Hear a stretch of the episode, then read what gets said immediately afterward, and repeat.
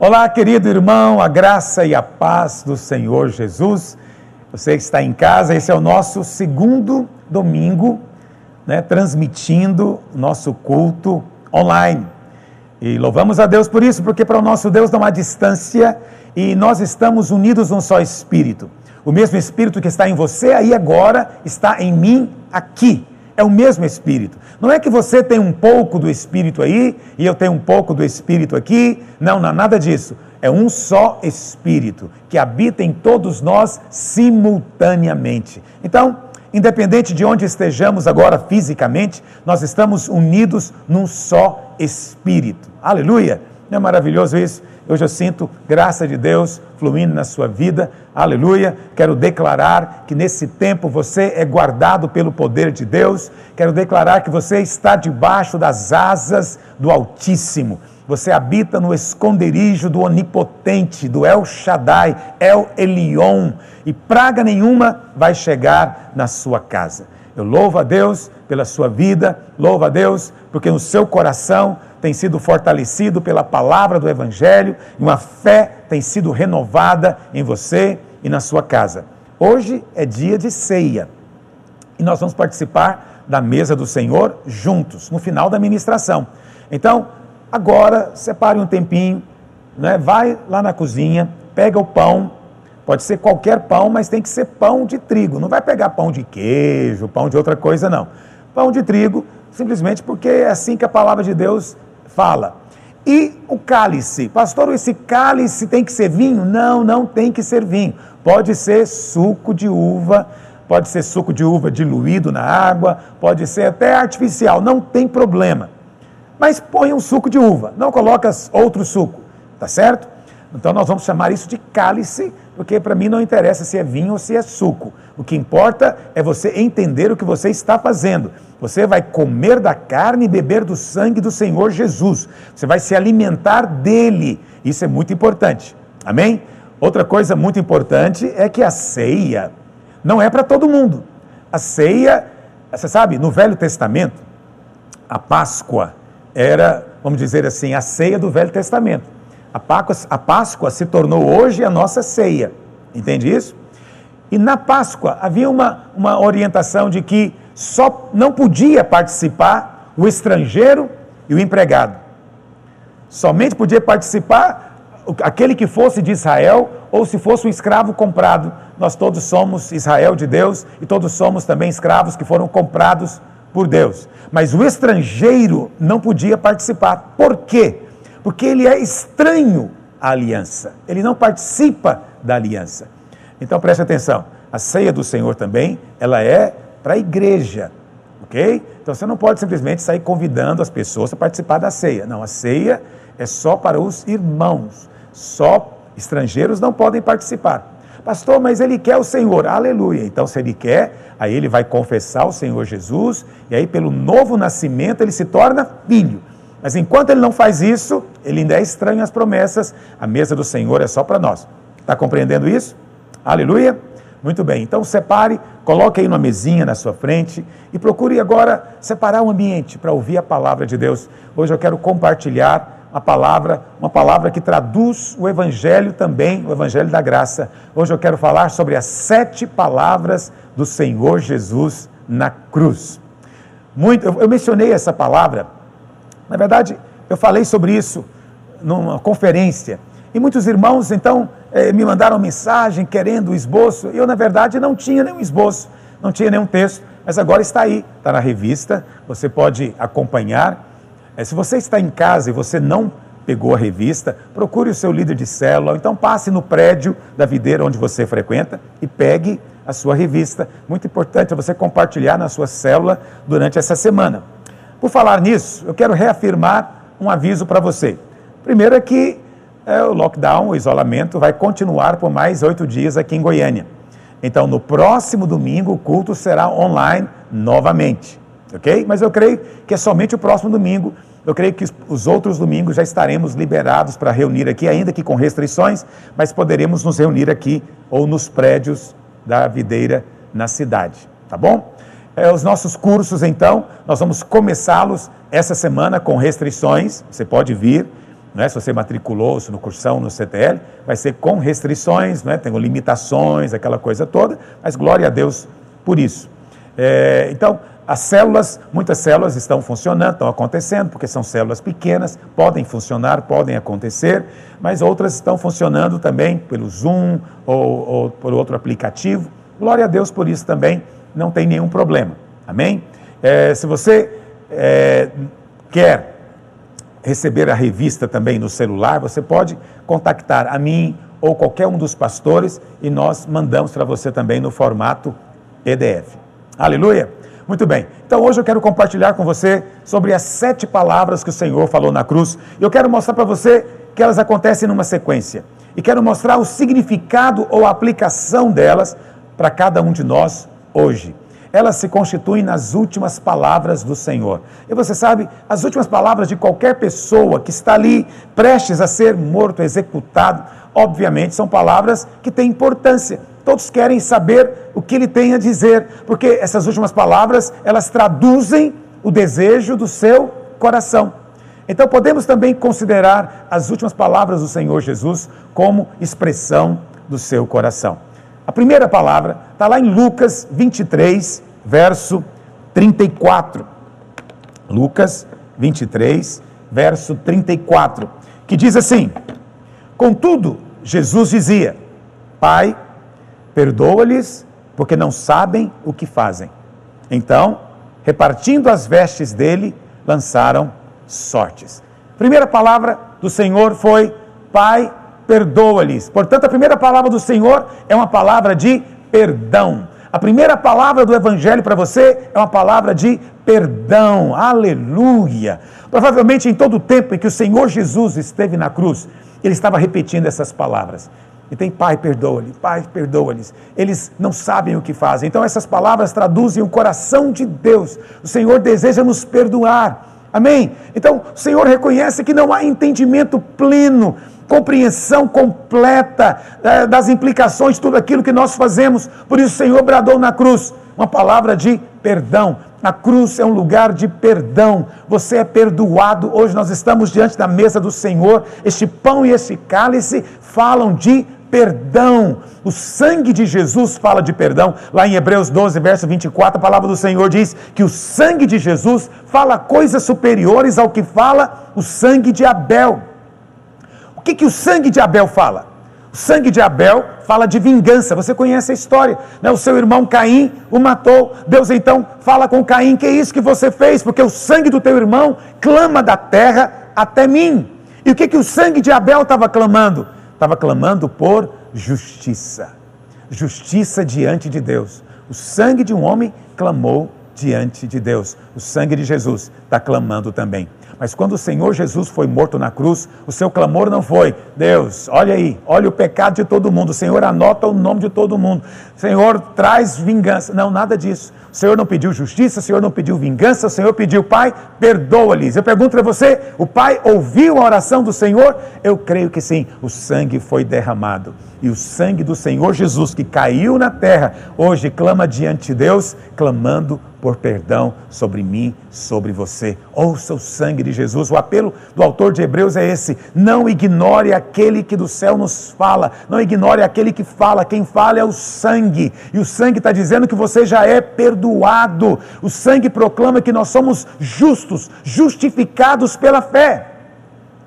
Então, muita gente acha que essa mensagem não é que falar de perdão dos pecados é coisa muito, uma coisa muito superficial, é algo muito básico na fé. Isso é para um novo convertido, quem sabe para ser falado no encontro. Mas irmão, isso é um erro, isso é um equívoco. O perdão dos pecados é o que permite você experimentar todas as coisas em Deus inclusive aquelas que você julga ser maiores, elas só podem acontecer na sua vida com base no perdão. Se você é alguém que não tem consciência de perdão o tempo todo, constantemente, se você dá lugar para condenação, acusação na sua vida, você não tem fé para receber de Deus. Está me entendendo? Não é que Deus não queira fazer, mas a fé é a moeda do céu. E o que dá fé ao seu coração é crer que os seus pecados foram cancelados, apagados, perdoados, e você hoje é justificado. Está me entendendo? Quando as pessoas não creem no, no perdão dos pecados, elas estão o tempo inteiro inseguras. Entendeu? Quando vem uma tribulação, elas ficam inseguras, pensando: isso aí é porque eu pequei, isso aí é o juízo de Deus que já chegou, o meu pecado me achou. Por quê? Porque não tem consciência de perdão. Qualquer probleminha, qualquer trovoada, qualquer tribulação, imediatamente ela se sente insegura e assustada. Mas quando você sabe que não há mais pecado entre você e Deus, não há mais condenação entre você e Deus, você tem um terreno sólido e você pode firmar os seus pés na fé. Sua fé se torna de fato inabalável, porque Deus agora não pode te rejeitar. Você tem livre acesso, o véu foi rasgado, você pode entrar com ousadia. Ah, pastor, mas eu creio que o perdão dos pecados é só a porta. Depois de entrar pela porta, temos que aprender coisas mais profundas. Esse é o problema. Não tem nada maior nem mais elevado do que o perdão dos pecados. Está me entendendo? Não importa o seu nível de maturidade, não importa o estágio que você acha que alcançou em Deus, você nunca vai chegar no ponto de dizer não preciso do sangue. Você nunca vai chegar ao ponto de pensar não preciso mais meditar sobre o perdão dos pecados. Por isso que o Senhor falou que deveríamos, na verdade, participar da mesa do Senhor cada vez que nos reunimos. Por quê? Porque nós nos esquecemos rapidamente. Nos esquecemos facilmente, mas glória a Deus, porque a cada semana eu estou aqui para lembrar você e o Espírito Santo para confirmar dentro de você que seus pecados foram lavados diante de Deus. Hoje é dia de ceia, não é dia de trazer à memória o pecado, hoje é dia de você lembrar que há redenção no sangue, remissão dos pecados e tudo isso segundo a riqueza da sua graça manifestada na cruz do Calvário. Então, o perdão dos pecados não é só o começo, ele não é só a fonte ele não é só o alicerce, ele é a origem de todas as bênçãos. Pensa um pouco a respeito disso. O que que impede uma pessoa de ser curada? É porque ela pensa que o pecado dela ainda permanece. Por isso ela, ela entende que ela talvez mereça aquele castigo de Deus. Que Deus realmente tem que fazer aquilo com ela porque tem coisa errada na vida dela. Por que, que você acha que não tem resposta para aquele pedido de oração que você tem orado insistentemente. E você fica pensando, Deus não está me ouvindo. Porque Ele não está me ouvindo? Porque eu não sou digno de receber. Então você pensa que tem muita coisa errada, tem pecado na sua vida. Mas quando você tem consciência de perdão, quando você come do corpo e bebe do sangue do Senhor Jesus, sua fé é fortalecida. Está me entendendo? O Senhor Jesus mandou que os seus discípulos fossem a todo mundo pregando o quê? Arrependimento para remissão de pecados. Nem é arrependimento do pecado, arrependimento de mudança de mente. É você entender que há um Salvador, que há um sangue que foi derramado para a remissão dos pecados. Está me entendendo? Quando as pessoas creem que seus pecados são perdoados, elas têm fé para tudo, têm fé para ser curada, têm fé para ter oração ouvida, têm fé para ser liberta, fé para ser restaurada, enriquecida, tudo mais que ela precisar. Por quê? Essa é a fonte, essa é a base. Por isso, o Senhor, a primeira coisa que ele disse: Pai, perdoa-lhes. Pai, perdoa-lhes. A Bíblia fala lá em Marcos capítulo 2, pegue a sua Bíblia, Marcos capítulo 2, verso 1. A Bíblia fala que o Senhor Jesus, vamos ler? Depois Entrou Jesus de novo em Cafarnaum e logo correu que ele estava em casa. Muitos afluíram para ali, tantos que nem mesmo junto à porta eles achavam lugar, e anunciava-lhes a palavra. Alguns foram ter com ele, conduzindo um paralítico, levado por quatro homens. E não podendo aproximar-se dele por causa da multidão, descobriram o eirado no ponto correspondente ao, ao em que ele estava, e fazendo uma abertura, baixaram o leito em que jazia o doente. Vendo-lhes a fé, observe o que, que Jesus viu? Ele viu a fé. Vendo-lhes a fé, Jesus disse ao paralítico: Filho, os teus pecados estão perdoados. Presta atenção, é, aquele paralítico, ele não tinha ido aparentemente para ser perdoado. Parece que os seus amigos não o levaram a Jesus com essa ideia. No entanto, antes do Senhor curá-lo, o Senhor falou o que para ele? Filho, teus pecados estão perdoados. Por que, que o Senhor falou isso? Porque aquele paralítico vivia no tempo da lei. Ele sabia que estava debaixo de maldição. A maldição tinha pecado, pegado ele. Por isso ele era paralítico, vivia de esmola, não conseguia trabalhar, se arrastava. Não existia cadeira de roda. Ele vivia se arrastando. Entende? Que coisa horrível. E ele sabia, maldição me pegou. Por que, que havia maldição? Porque havia pecado. Então ele vivia com consciência de pecado. Mas o Senhor diz para ele o quê? Filho, seus pecados estão perdoados. Aquele homem creu imediatamente. Aleluia, meu pecado está perdoado. Então, se meu pecado está perdoado, se não há mais lembrança da minha dívida diante de Deus, então essa maldição não deveria ter lugar na minha vida mais. Ele ganhou agora fé para quê? Para ser curado. Só ganhou fé porque primeiro entendeu que foi perdoado. A Bíblia fala que alguns dos escribas estavam assentados ali e arrazoavam em seu coração. O que, que eles faziam? Arrazoavam. Por que fala ele deste modo? Isto é blasfêmia. Quem pode perdoar pecados senão um que é Deus? E Jesus, percebendo no seu espírito que eles assim arrazoavam, presta atenção, Jesus percebe, fariseu arrazoa. Jesus percebe no espírito, fariseu arrazoa com a mente. Isso nos mostra dois tipos de gente, dois tipos de vida, dois padrões, ok? Você tem que perceber as coisas de Deus no espírito. O Senhor diz: qual é mais fácil, verso 9? Dizer ao paralítico: estão perdoados os teus pecados, ou dizer: levanta-te, toma o teu leito e anda? Para que saibais que o filho do homem tem sobre a terra autoridade para perdoar pecados, disse ao paralítico: Eu te mando, levanta-te, toma o teu leito e vai para a tua casa. O que, que aconteceu aqui? A cura foi apenas a prova de que os pecados estavam perdoados. Ok? A resposta da sua oração é apenas a evidência que você é perdoado. Mas se você não crê no perdão, você não tem fé para receber mais nada.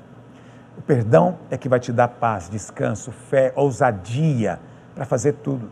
Por que, que muitos têm medo de orar com o endemoniado? Porque acham que o seu pecado está ali o diabo vai acusá-lo. Por que, que muitos têm medo de, de desafios espirituais, quem sabe se tornar um líder? Porque ele pensa que Deus não vai ouvir a oração dele no dia que ele precisar. Tem coisas erradas na vida dele, tudo porque não crê no perdão dos pecados. Essa é a base para tudo. É a base para a liderança, é a base para a igreja crescer, é a base para a frutificação. Aleluia! E a primeira palavra da cruz. Segunda palavra, Lucas 23, verso 43. Essa foi uma palavra que o Senhor falou para aquele ladrão que estava ali na cruz. E ele pediu o que para o Senhor? Ele disse: Senhor, lembra de mim quando vieres no teu reino. E o Senhor disse o que para ele? Em verdade te digo que hoje estarás comigo no paraíso. Quanto de nós temos este pedido engasgado na nossa garganta? Jesus, lembra de mim. Senhor, o Senhor se esqueceu de mim Senhor, o Senhor se esqueceu de mim, lembra de mim, Senhor. Mas a cruz nos mostra que você não está esquecido. O Senhor se lembra de você. Amém? Ele, é, mas é mais do que lembrar. Ele disse: Eu vou estar com você. Hoje você vai estar comigo eu vou estar com você. Esse é o desfrute da presença de Deus.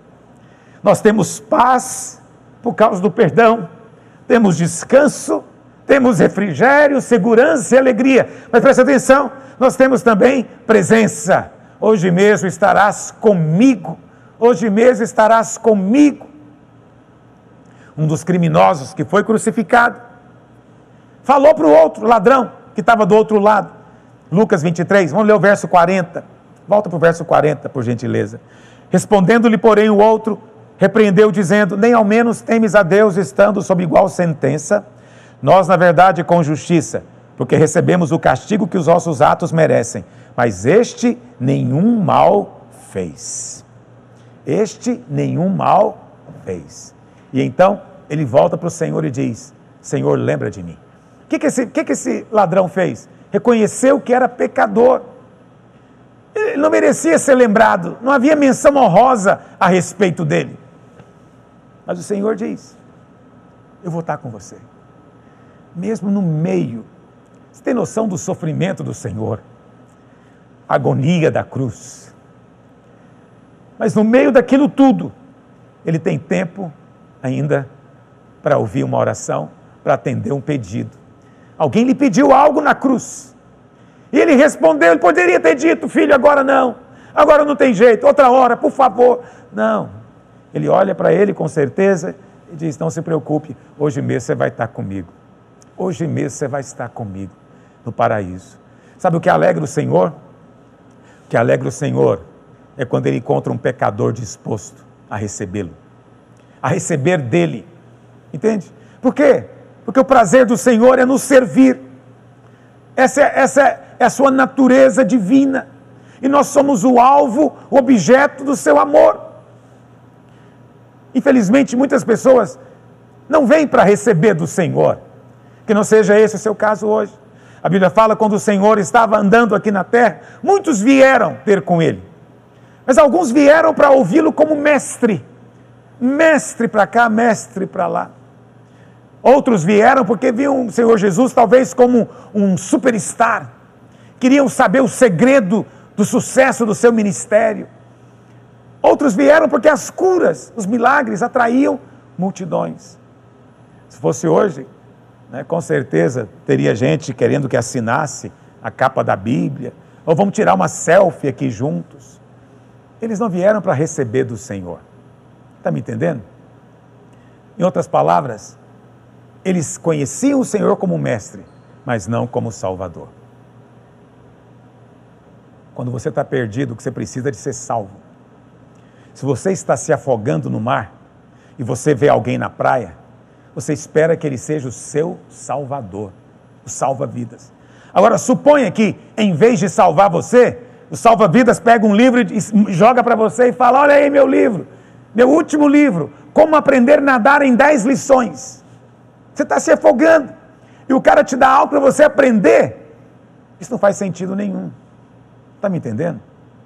O Senhor não é resposta para aqueles que o buscam como mestre, como modelo. Entendeu? Pastor, está querendo dizer que ele não é mestre? Não, o Senhor Jesus é o maior dos mestres, mais perfeito. Mas vê-lo dessa maneira não vai salvá-lo. Você não vai ganhar salvação. Para todo mundo que veio a Jesus como mestre, o Senhor deu para eles ensinos que eles jamais seriam capazes de cumprir. Mas os pecadores, quando vieram ao Senhor, não vieram para aprender, vieram para ser perdoado, vieram para ser salvo. E para esses, o Senhor revelou o seu amor de maneira profunda, cheia de compaixão. Está me entendendo? Mas o Salvador é só para quem está perdido, é só para quem está precisando da salvação. Mas muitos querem aprender como fazer. Está me entendendo? Muitos não querem que o Salvador venha salvar o casamento dele, mas querem que ensina para ele como ele mesmo resolve o problema. Muitos não querem vir ser salvo do pecado. Não, eles querem aprender alguma técnica, algum método para eles mesmos aplicarem e vencerem o pecado. Na vida cristã não é uma coleção de métodos e estratégias. A vida cristã é o relacionamento com o Salvador.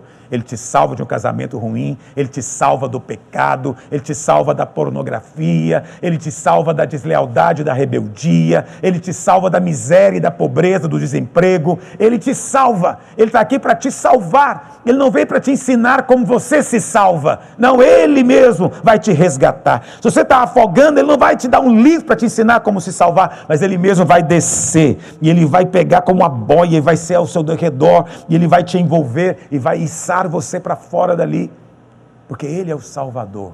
Está me entendendo? Mas se você diz que não tem pecado, o Senhor não tem do que te salvar, pois ele é Salvador dos pecadores. Só pecadores podem recebê-lo como Salvador. Se você diz que é completamente pecador, na sua carne não habita bem nenhum, ele vai te salvar completamente. Mas se você diz que você é parcialmente bom, parcialmente pecador, você vai experimentar uma salvação parcial também.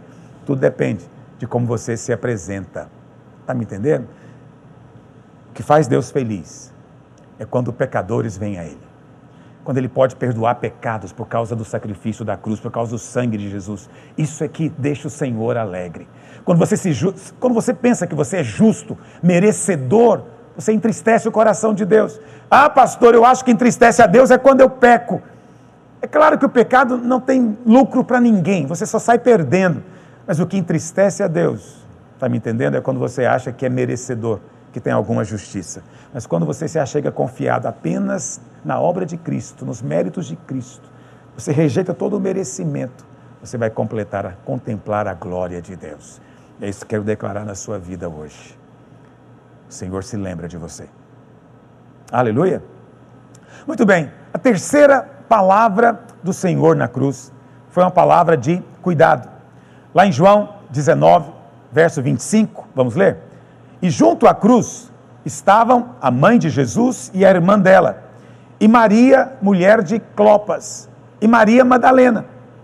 Vendo Jesus sua mãe, e junto a ela o discípulo amado, disse: Mulher, eis aí teu filho. Depois disse ao discípulo: Eis aí a tua mãe. Dessa hora em diante, o discípulo a tomou para casa. O que, que é isso aqui? O que, que isso nos mostra? O Senhor Jesus era rimo de família.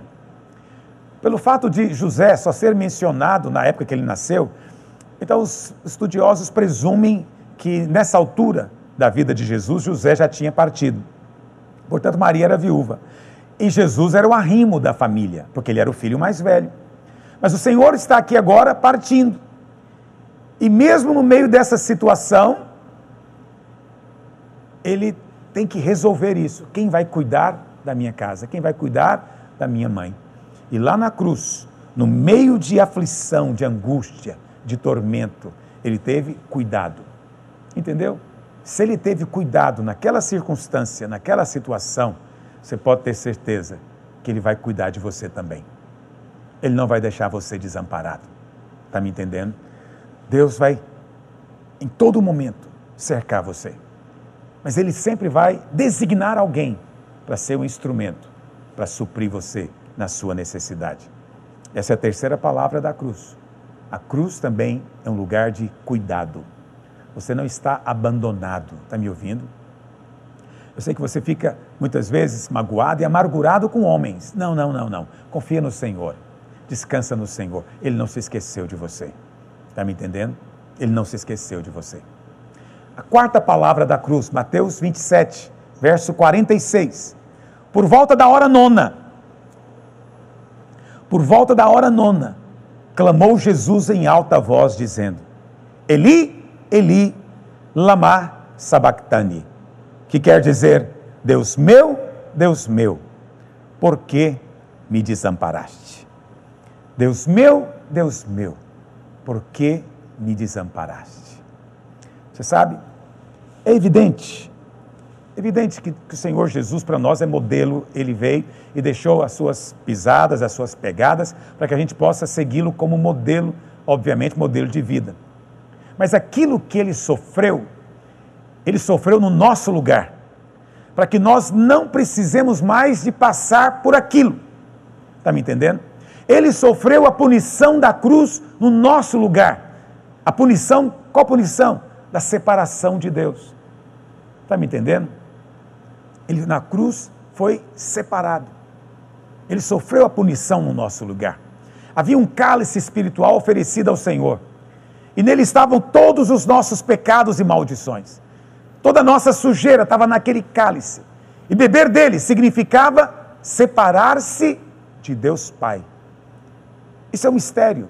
Não me pergunte, eu não sei explicar. Mas até então, o Senhor Jesus nunca tinha se separado de Deus Pai. Entendeu? Essa é a razão pela qual ele podia fazer todo tipo de milagre. Porque quando ele andou na terra, o Pai estava com ele. A Bíblia fala que o Senhor Jesus venceu a deslealdade, venceu a acusação dos fariseus, a traição de homens e discípulos. Por quê? Porque ele sabia que era amado. É o filho amado. Entende? Então o Senhor Jesus, num certo momento, poderia ter subido à glória e o céu não poderia impedi-lo. É como se fosse colocado diante dele a escolha. Ele poderia ir para a cruz e beber o cálice que era nosso, ou voltar para casa e viver na glória. Está me entendendo? Se ele rejeitasse o cálice que era nosso, o Pai não poderia rejeitá-lo. Entende? Ele voltaria para casa. Mas todos nós iríamos para o inferno, por causa do nosso pecado. Todos nós pecamos. Mas a Bíblia fala que o Senhor nos amou tanto. E essa é a verdade última do universo, que ele nos amou de tal maneira que ele tomou o cálice. Ele bebeu o cálice dos nossos pecados e bebeu até o fim. A Bíblia fala que ele percorreu todo o caminho, todo o caminho até a cruz. E ele fez isso por nós. Fez isso por nós. Preste atenção. Muito importante que você entenda isso. Por que, que o Senhor na cruz clamou: Deus meu, Deus meu, por que me desamparaste? Para que você hoje não tenha mais que fazer esse clamor. Nosso clamor hoje é o contrário. Meu pai, meu pai, não entendo o teu amor por mim. Não entendo quanto amor por mim. Porque hoje o céu está sorrindo para você, mas naquele dia o pai virou as costas. Então, como homem, evidente que o Senhor sentiu a dor dos pregos nas mãos, nos pés, dos espinhos na cabeça, dos açoites, mas certamente o maior sofrimento foi a separação. Por isso, na cruz, ele clamou: Eli, Eli, Eli é Deus, Deus meu, Deus meu, lama sabachthani, por que me desamparaste? Deus virou as costas. Deus virou as costas para Jesus, para nunca mais virar as costas para você. Mas, pastor, eu tenho errado, eu tenho tantas falhas. Clama a Ele, Ele nunca vai virar as costas para você. Mas naquele momento, quando o filho mais precisava, o pai teve que virar as costas. Sabe por quê? Porque se Deus não virasse as costas para Jesus, ele teria que virar as costas para você. Mas o Senhor tomou o nosso lugar. Está me entendendo? Para que você possa tomar o lugar dele. Essa é a troca maravilhosa do Calvário. Está me entendendo? Lá na cruz, o Senhor virou as costas, mas hoje, por causa de Cristo, Deus está sempre sorrindo para você. Hoje você tem a face de Deus sorrindo para você. Hoje, quando você pegar o pão e o cálice, saiba disso. Deus está sorrindo para você. Os céus estão abertos sobre a sua cabeça. Não é porque você merece, não é porque você tem feito tudo que deveria fazer e você é um filho tão extraordinário. Não. É simplesmente por causa da obra de Cristo. É por causa do Filho de Deus que tomou o nosso lugar e hoje nós tomamos o lugar que é dele. Você não recebe por causa do seu merecimento, recebe por causa do merecimento dele. Você não recebe por causa da sua justiça, recebe por causa da justiça dele. O Senhor pagou o preço para que Deus pudesse sorrir para você hoje. Deus virou as costas para o seu filho. Ele teve que punir o seu filho por causa dos nossos pecados. O Senhor é o juiz. Mas eu creio que o próprio pai, naquele dia, chorou também. Sabe naquele filme, A Paixão de Cristo? Tem algumas cenas interessantes, essa é uma delas. Que nesse momento, quando o Senhor na cruz clama, uma gota d'água cai na terra. Aquela gota era uma lágrima do Pai caindo do céu. A Bíblia fala lá em Efésios 5, 2, que o sacrifício de Jesus foi diante de Deus como aroma suave. Mas como é assim, pastor? Se foi aroma suave, como foi então também motivo de lágrima no céu? O Senhor teve, Deus teve que virar as costas, o Pai teve que virar as costas para o seu filho, porque os olhos do Senhor são completamente santos, não poderiam contemplar o mal e o pecado ali. Entende? Mas preste atenção, o Senhor nunca foi tão agradável ao Pai quanto foi naquele momento. Está entendendo o que eu estou dizendo? quanto foi naquele momento. Se você tem filho pequeno, se não é pequeno, você deve se lembrar. Todo mundo que tem filho ama o seu filho, o tempo todo. Você ama o tempo todo. Mas tem momentos que você o ama mais.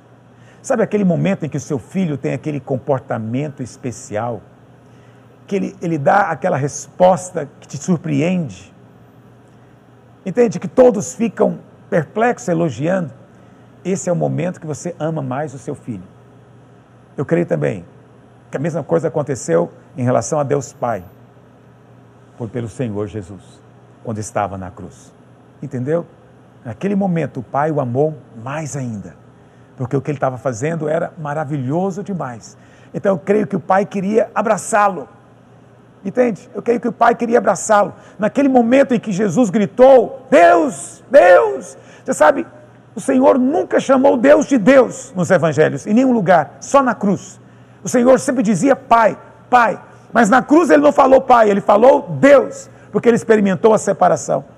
E o Senhor clamou: Deus meu, para que você possa clamar hoje: Meu Pai, meu Pai. Essa é a substituição. Aleluia. Se você vê o seu filho sofrendo por algo que ele fez de errado, você sofre junto. Não é verdade? Mas quando você vê o seu filho sofrendo por algo que ele não merecia, ele é inocente. E o Senhor Jesus era inocente. Ele não conheceu pecado.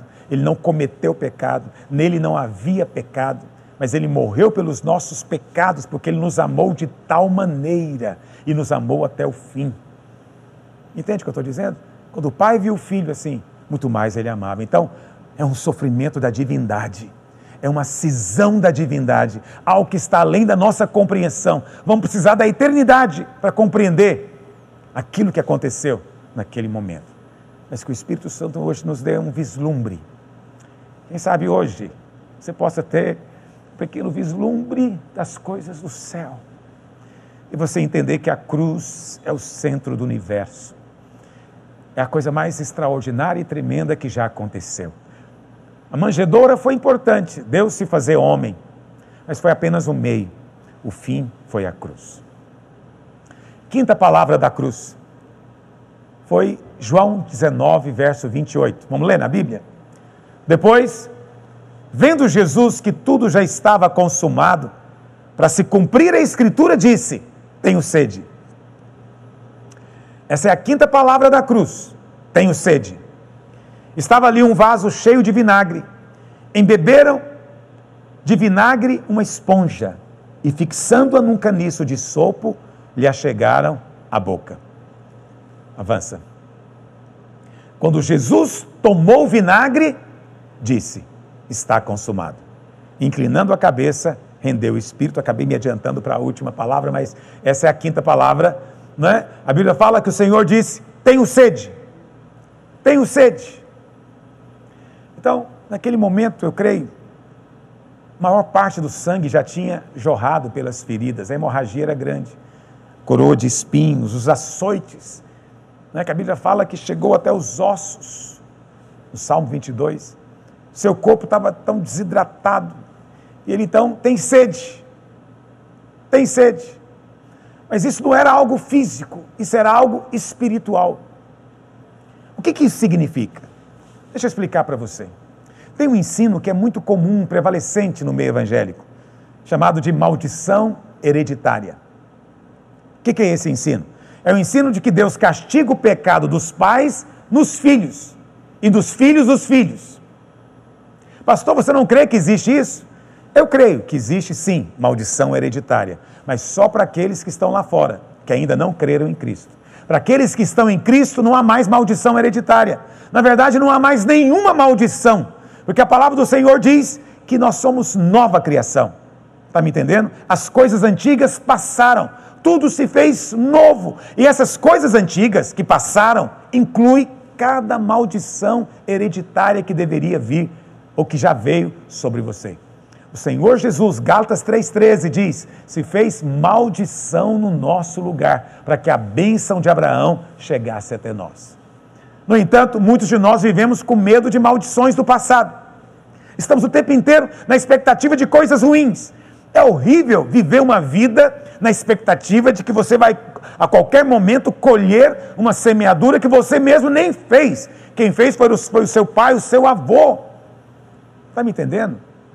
Quem, quem crê em maldição hereditária nunca tem uma expectativa boa do futuro. Nunca. Porque ele nunca sabe quando é que o pecado dos antepassados dele vai chegar até ele, ou vai chegar até o filho dele. Então ele está o tempo inteiro angustiado, pensando no que, que vai acontecer. Agora, isso não agrada a Deus, porque essa ansiedade rouba de nós a expectativa santa de um futuro abençoado, porque essa é a vontade de Deus. Deixa eu dizer para você, o Senhor Jesus resolveu o problema da maldição hereditária na cruz. Lá em Jeremias 31, verso 29, diz assim: Naqueles dias já não dirão, os pais comeram uvas verdes e os dentes dos filhos é que se embotaram. Cada um, porém, será morto pela sua iniquidade. De todo homem que comer uvas verdes, os dentes se embotarão. Então tinha um ditado popular no Velho Testamento, nos dias de Jeremias, em Israel, que era esse: os pais comeram uvas verdes e os dentes dos filhos é que se embotaram. Em outras palavras, os pais pecaram e os filhos é que vão sofrer juízo. Agora, esse ditado estava de fato baseado no ensino da palavra de Deus. Lá em Êxodo, capítulo 20, verso 5, Êxodo 20, verso 5, diz assim: Não adorarás, nem lhes darás culto, porque eu sou o Senhor teu Deus, Deus zeloso, que visito a iniquidade dos pais nos filhos, até terceira e quarta geração. Então, é, é o ensino do Velho Testamento, não tem dúvida de que isso está escrito lá. Mas glória a Deus, você não está mais debaixo da lei do Velho Testamento. Você hoje está na nova aliança. Está me ouvindo? A nova aliança estabelecida na ocasião da última ceia, ela foi completada, ela foi consolidada, confirmada na cruz do Calvário e na ressurreição ao terceiro dia. Qual que é o problema? O problema é que alguns irmãos, eles vivem hoje na nova aliança, mas a cabeça deles é com base na velha aliança.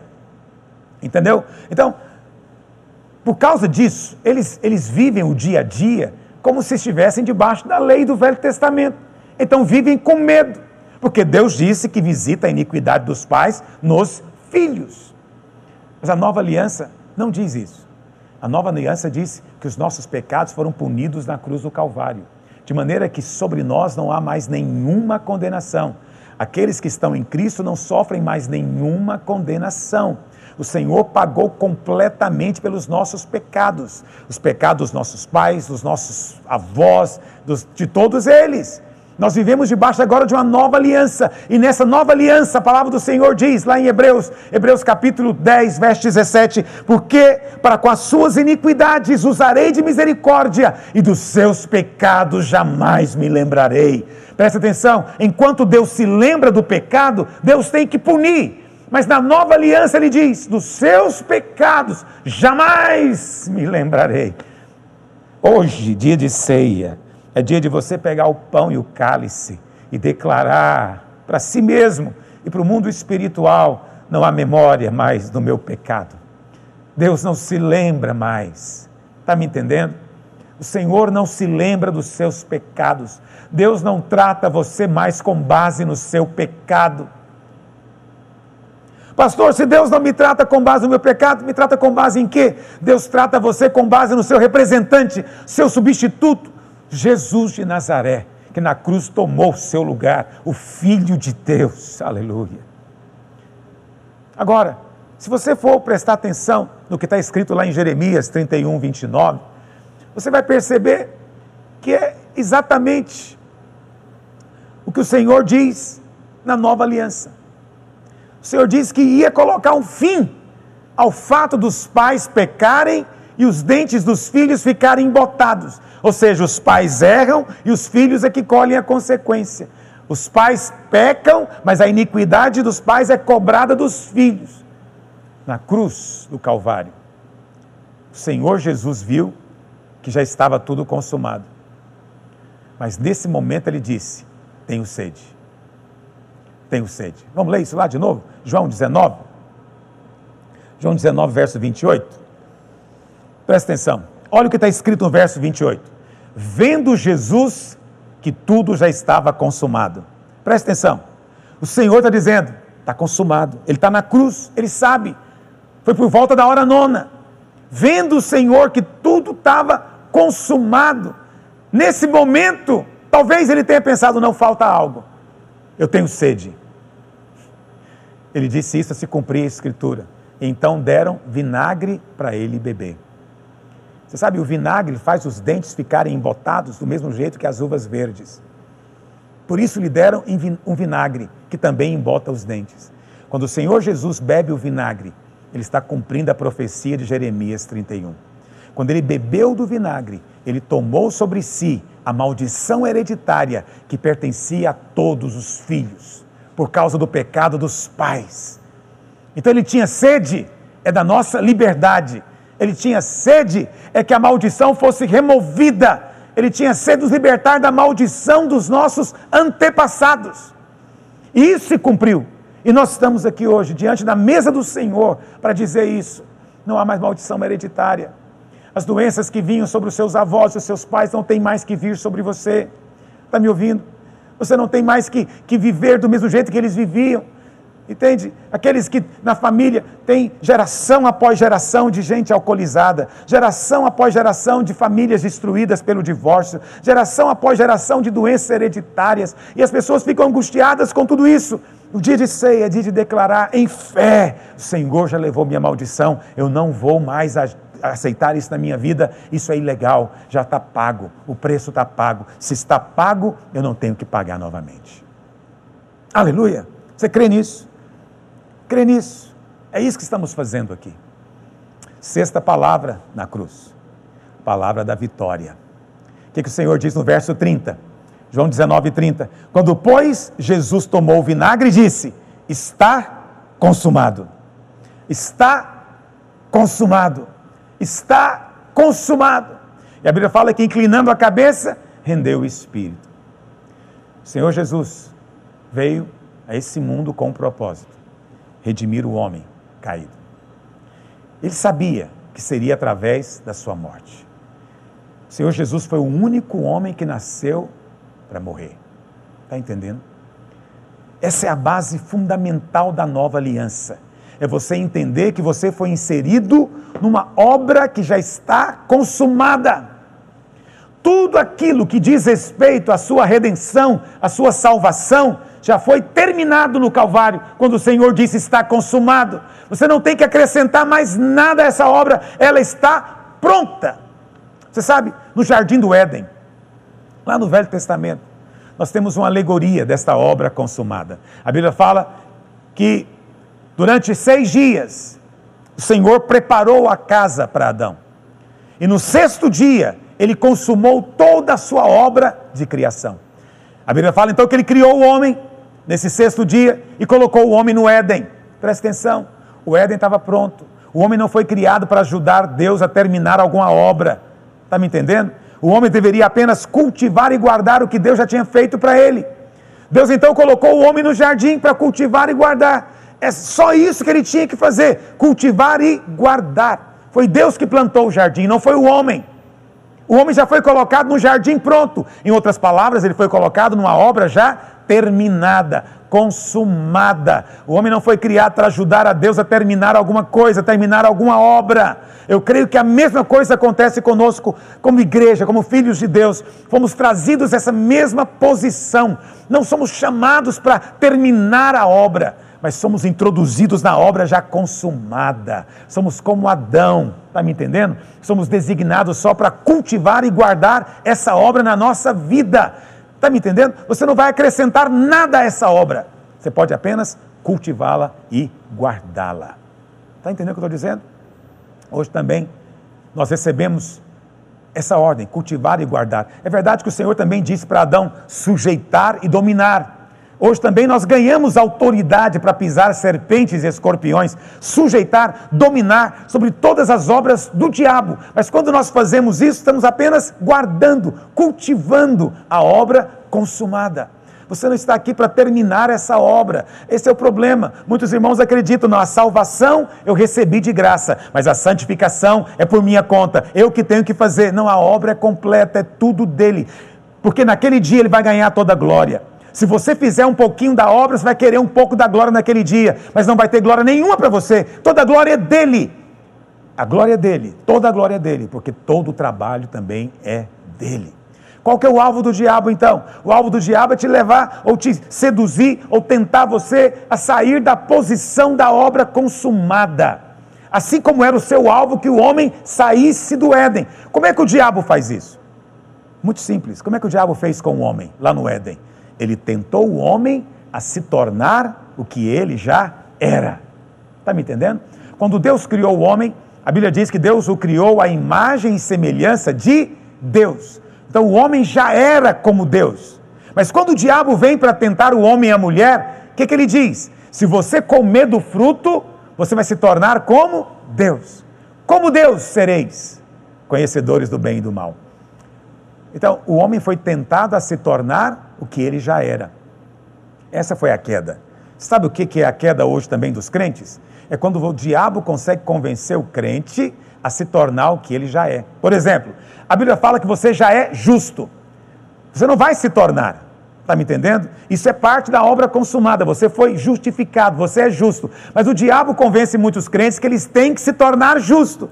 Quando eles tentam se tornar o que já são, eles saem da posição, eles caem. O diabo consegue que eles saiam da posição da obra consumada. Por isso o diabo o tempo inteiro quer que você duvide do que você já é. Está me entendendo?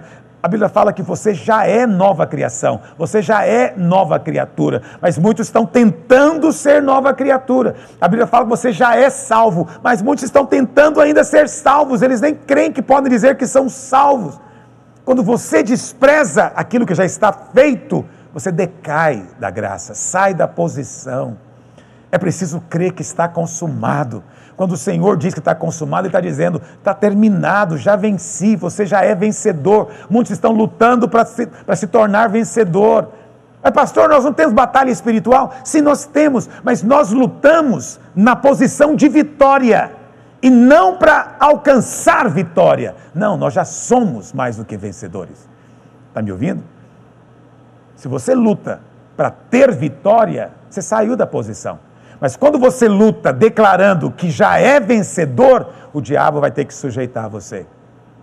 A compreensão disso que eu estou te dizendo aqui é que vai determinar se você é um crente vencedor ou não. A Bíblia fala que nós já fomos curados. Pelas suas pisaduras você já foi sarado. Isso faz parte da obra consumada. Mas, pastor, estou sentindo dor ainda. Eu sei que você está sentindo dor, mas ignore a dor e declare o que já é. Porque o nosso Deus chama as coisas que não são como se já fossem. Está me entendendo? Deus chamou Abraão de pai de nações quando ele não tinha nenhum filho e a sua esposa ainda era estéreo. Mas Deus se alegra quando nós cremos na Sua palavra. Eu não estou vendo justiça em mim, mas se Deus diz que eu sou justo, é isso que eu sou. Eu sou justo. Eu não preciso de ver, eu preciso apenas de crer. Crer. Quando nós cremos, entramos no descanso. Está me entendendo? Só pode descansar aquele que terminou a obra. Só há descanso para aquele que entendeu que de fato está consumado. Essa é a verdadeira obra, ou verdadeira guerra, a verdadeira batalha espiritual. É guardar a obra consumada. Esse é o bom combate da fé que Paulo falou. É ignorar a aparência das coisas, é ignorar o que o meu corpo sente, é declarar aquilo que a palavra de Deus diz. Aleluia! Você foi salvo, salvo com a justiça eterna. A vida de Deus entrou em você. Está me entendendo? Nada pode alterar isso. Mas quantos estão tentando ser salvos? Estão na igreja, mas eles têm medo, vivem com medo, não entenderam que já está pronto, ele terminou. Ah, mas se cai em pecado, como é que faz?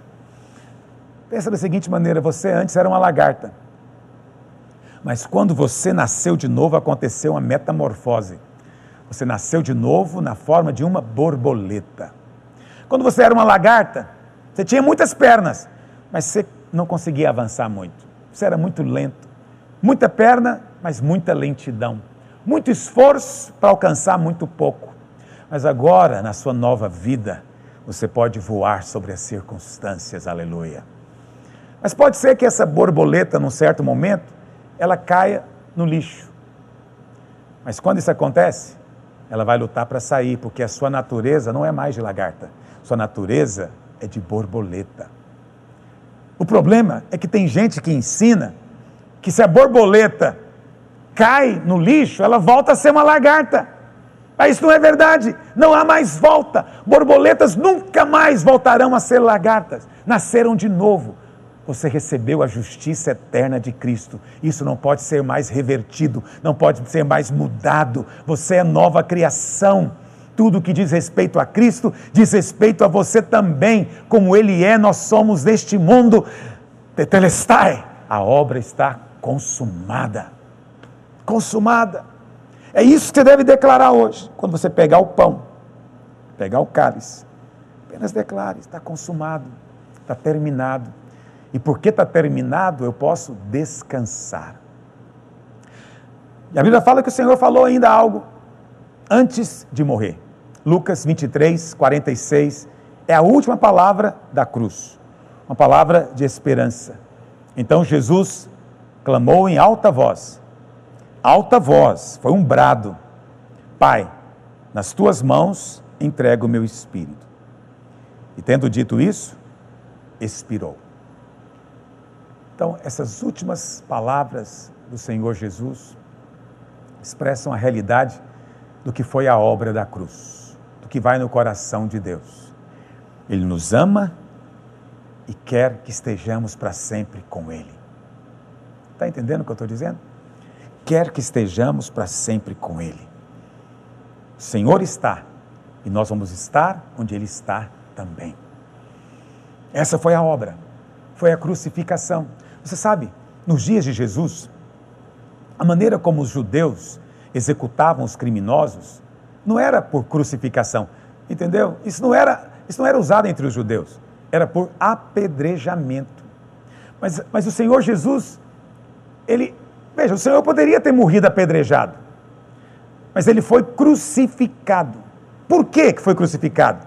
Porque lá em Deuteronômio 21, verso 23, 1500 anos antes do Senhor vir, Moisés tinha escrito que maldito é aquele que for pendurado no madeiro. Maldito é aquele que for pendurado no madeiro.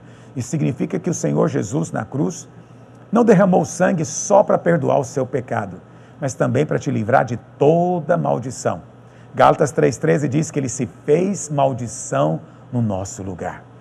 Deus ama você. Deus ama curar você, restaurar, salvar. Está me entendendo? Deus não é um Deus que deprime você, que oprime você, que te coloca para baixo. Não, é um Deus amoroso. Desde o Éden, o diabo tem procurado passar para o homem a imagem de que Deus é mau. Mas na cruz, de uma vez por todas, Deus prova o seu próprio amor para conosco, destrói a mentira do diabo, porque ele nos amou de tal maneira. Está me entendendo? Ele não tinha que nos dar nada, ele não tinha, por força de justiça e lei, nos dar coisa alguma, mas mesmo assim, por amor, decidiu nos dar tudo. Nos deu Cristo, nos deu o próprio Filho.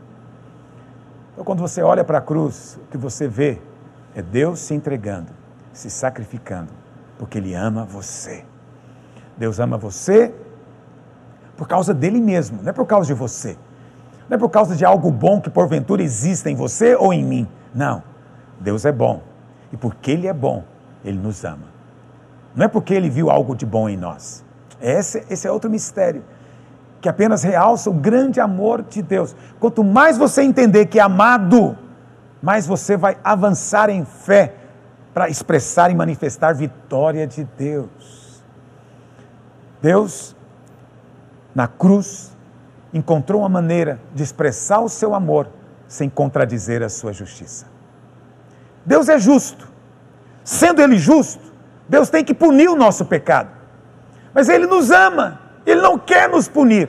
Então há um dilema entre o amor e a justiça. Mas quando Ele envia o seu próprio filho para ser punido no nosso lugar, Ele está satisfazendo a sua justiça e faz isso cheio de amor.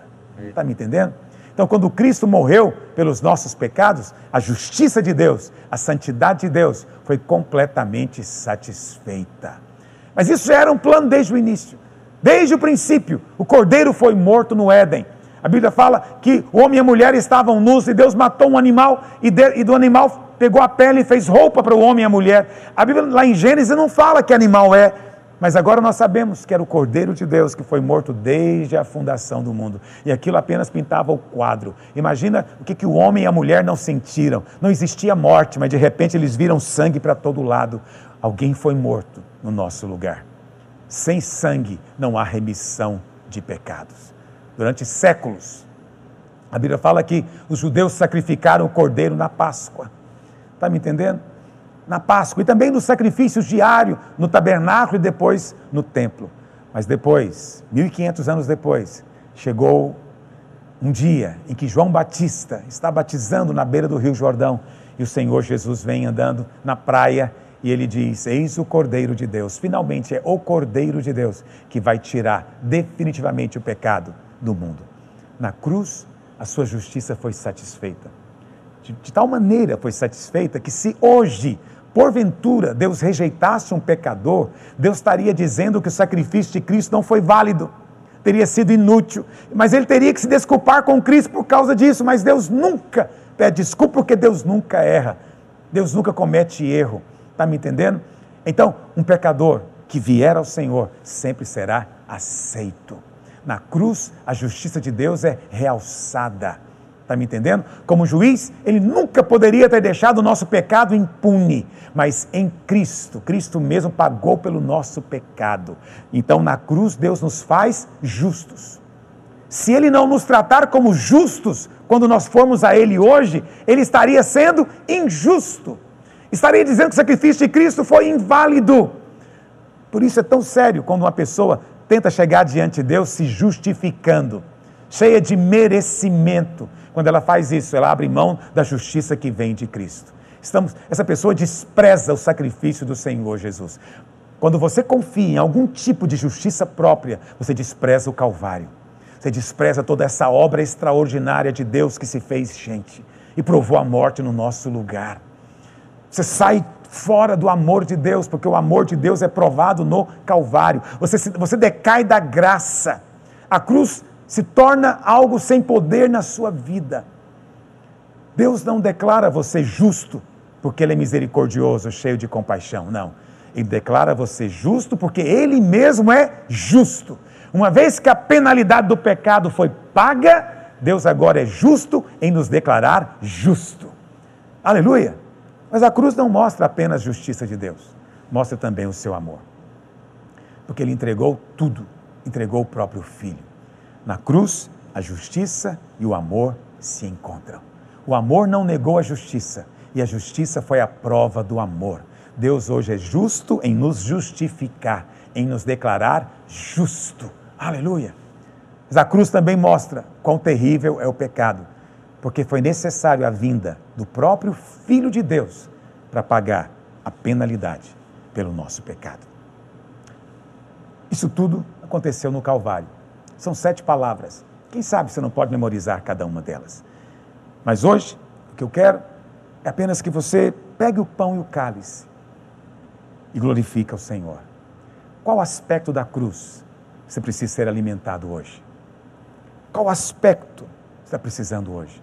Você precisa de reafirmar o perdão, a aceitação, a presença, que a maldição foi removida, a cura foi liberada. Você precisa crer que já está pronto, consumado, terminado.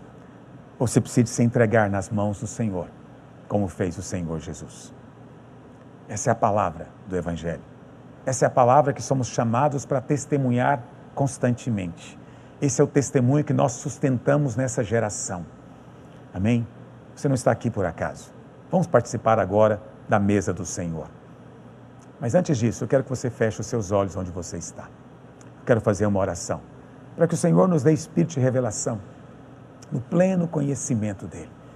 Pai, eu oro nessa hora, em um nome de Jesus, que o teu espírito traga revelação, entendimento da obra que está consumada Ó Deus, livra-nos, ó Senhor Deus, de buscar autoajuda. Livra-nos, ó Deus, de buscar, de confiar no braço do homem.